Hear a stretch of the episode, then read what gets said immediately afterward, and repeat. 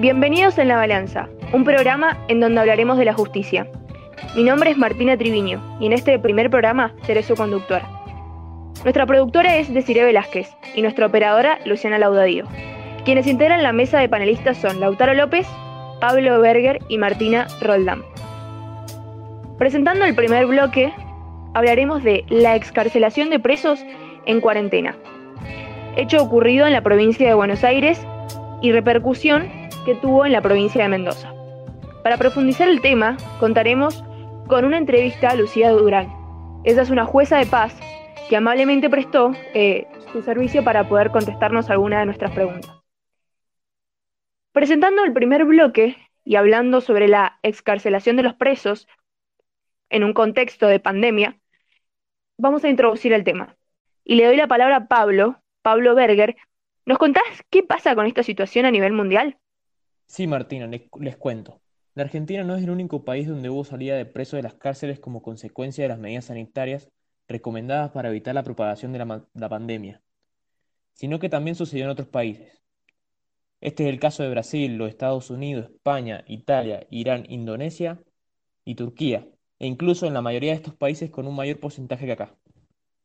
Eh, esto va en línea con lo que recomendaron organizaciones internacionales como el Subcomité de Prevención de la Tortura de la Organización de las Naciones Unidas, la ONU, o la Comisión Interamericana de Derechos Humanos, que pidieron reducir las poblaciones penitenciarias siempre que sea posible, mediante esquemas de liberación temprana, provisional o temporal para casos en los que sea seguro hacerlo.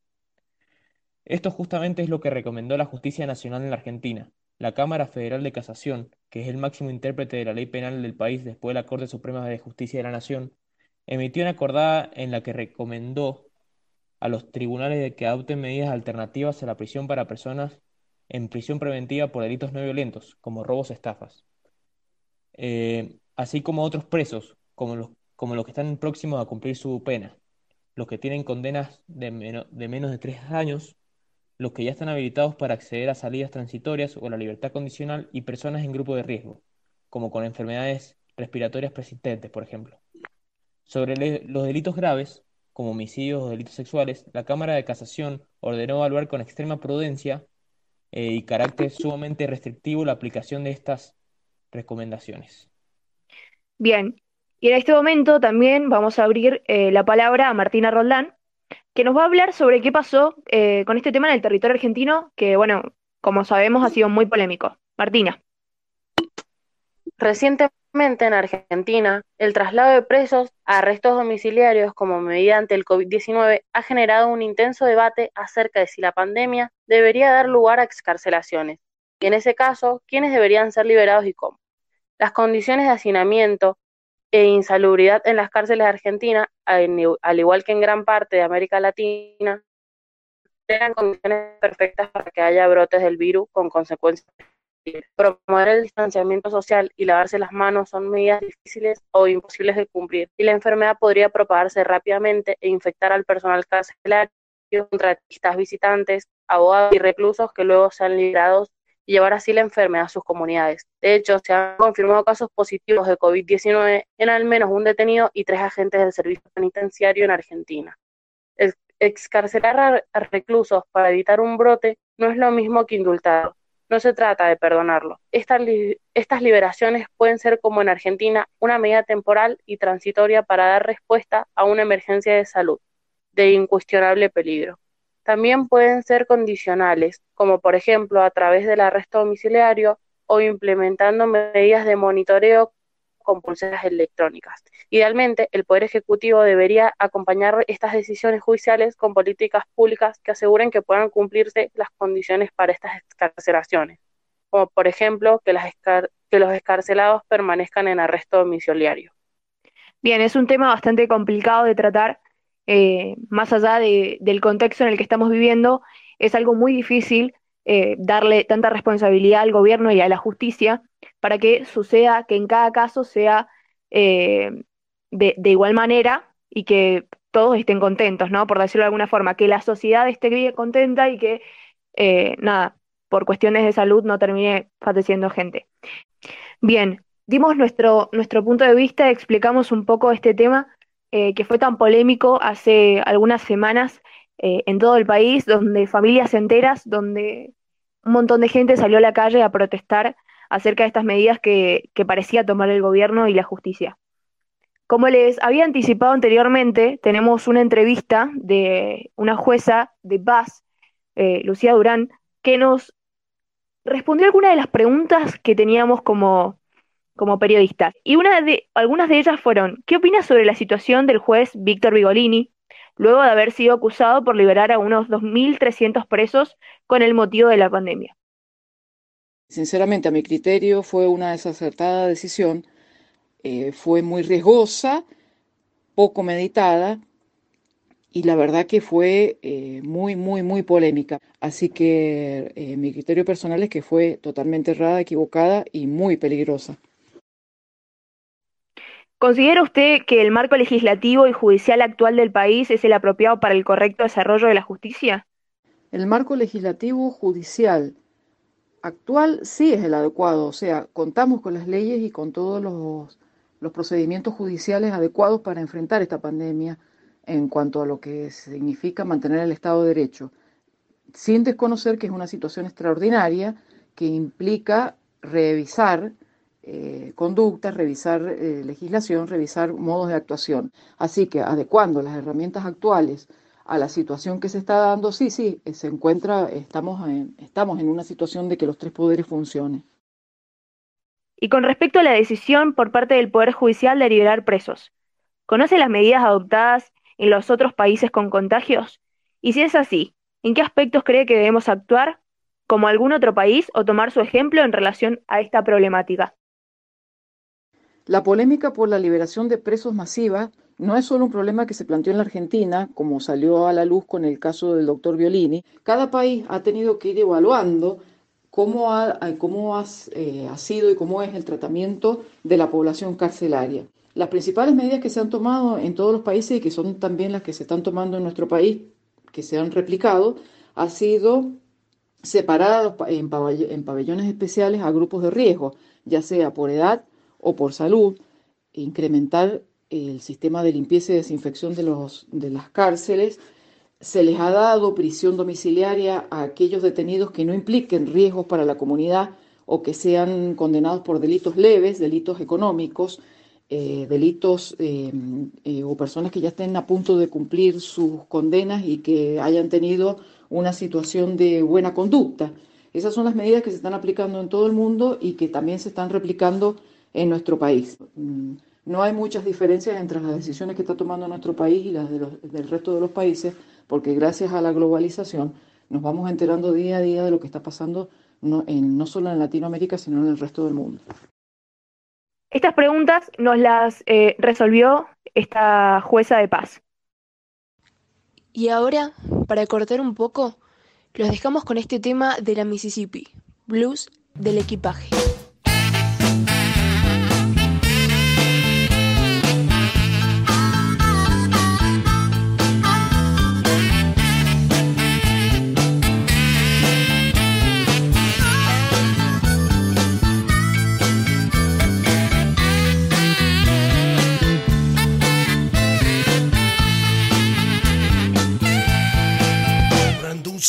Destino, lo que hoy es cara, mañana es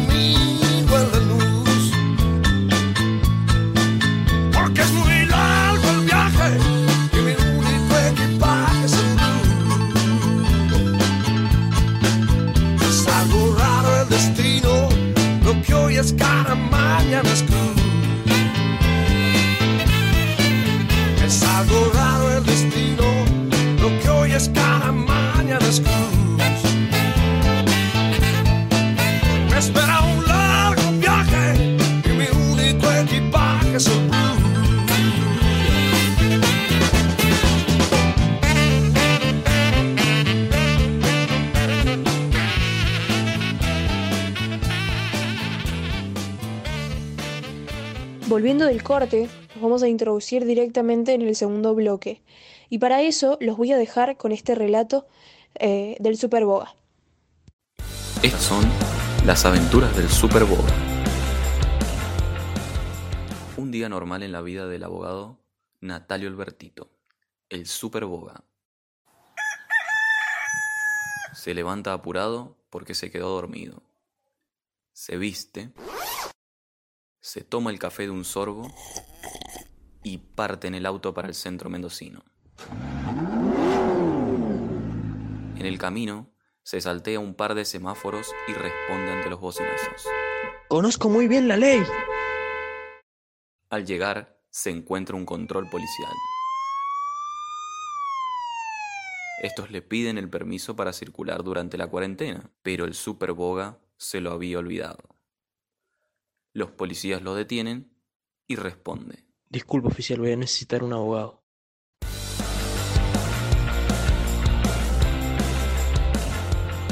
Bien, y así damos inicio al segundo bloque, con este relato eh, que reproducimos acá en el programa.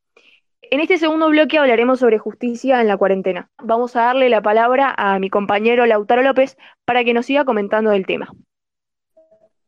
Gracias, Martí.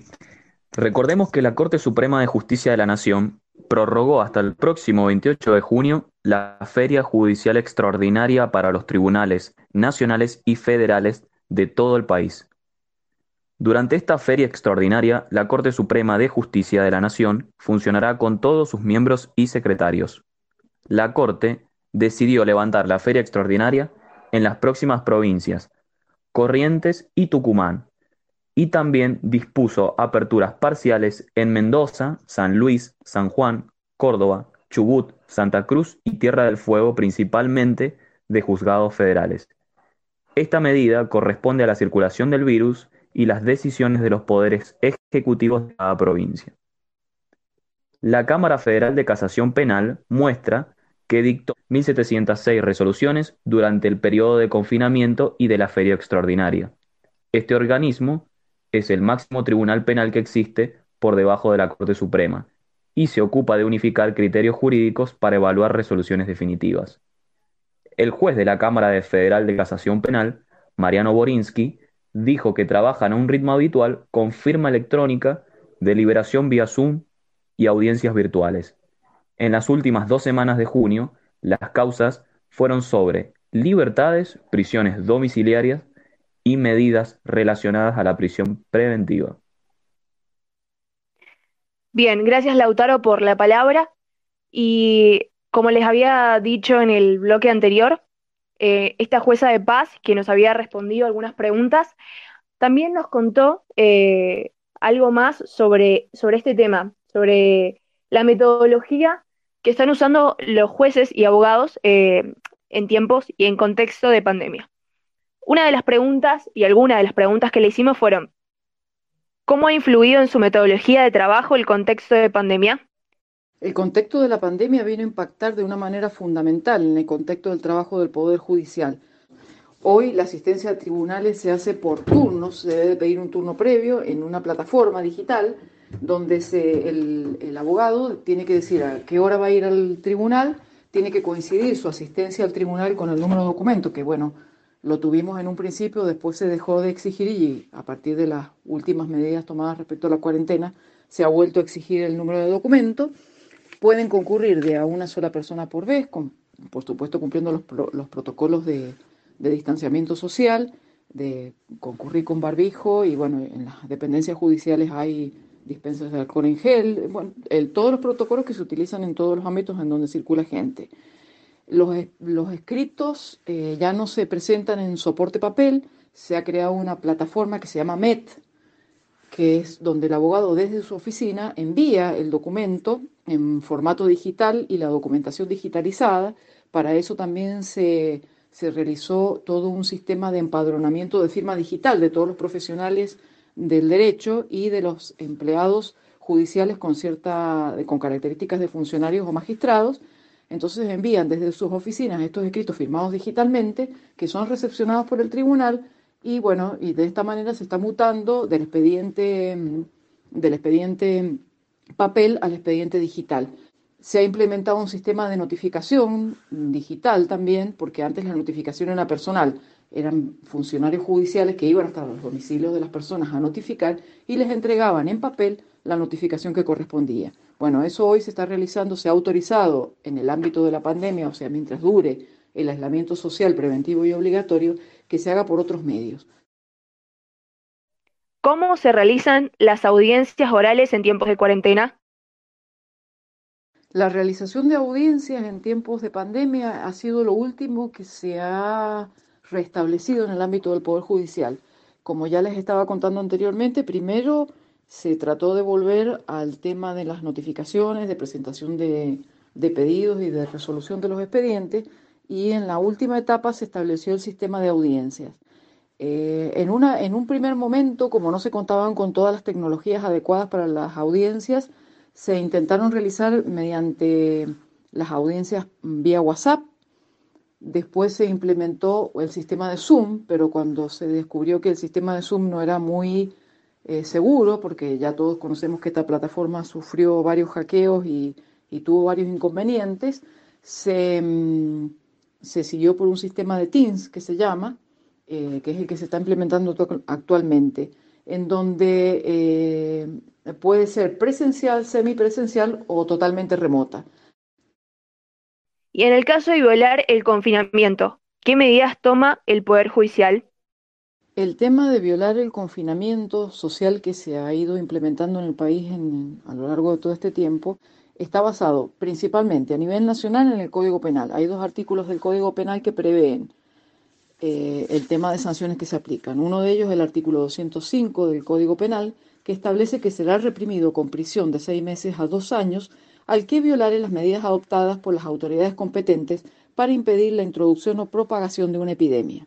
Por su parte, el artículo 239 establece que tendrá una pena de prisión de 15 días a un año el que resistiere o desobedeciere a un funcionario público en ejercicio de sus funciones. A nivel provincial y a nivel municipal, por ejemplo, en la provincia de Mendoza, las distintas municipalidades han establecido un sistema de multas, multas de alto valor económico que tienen todas un efecto disuasivo, es decir, que ante la aplicación de una multa de de un costo económico elevado, hace que la persona que eh, violó el aislamiento o las instrucciones respecto al, cumplimiento de protocolos en estas etapas eh, tenga eh, una, una, consecuencia económica fuerte que implica un efecto disuasivo, como ya dije, respecto a volver a cometer la misma conducta. Y por último, le preguntamos que, qué cree que es constitucional y si cree que es constitucional publicar el DNU indefinidamente para extender el aislamiento. Los DNU o decretos de necesidad y urgencia, como su nombre lo indica, solo deben dictarse en situaciones excepcionales, cuando sea imposible seguir los trámites para sancionar leyes mediante el Congreso. Como todos sabemos, el, sistema que tiene la República Argentina, bueno, muchos países del mundo, para sancionar leyes implican un transcurso de tiempo eh, largo que no, se adecúa a las circunstancias excepcionales de una pandemia, por ejemplo, donde hay que dictar medidas extraordinarias y de, carácter urgente.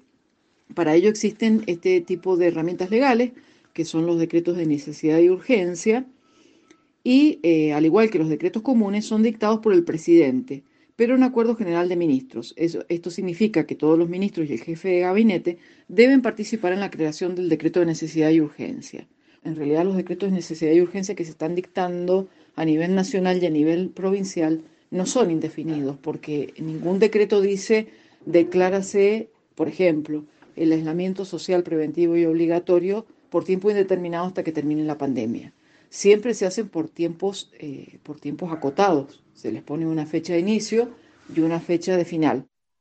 Con esta entrevista prestada por esta jueza, y con la palabra de todos mis compañeros, damos fin a este primer programa de, nuestro grupo en la balanza.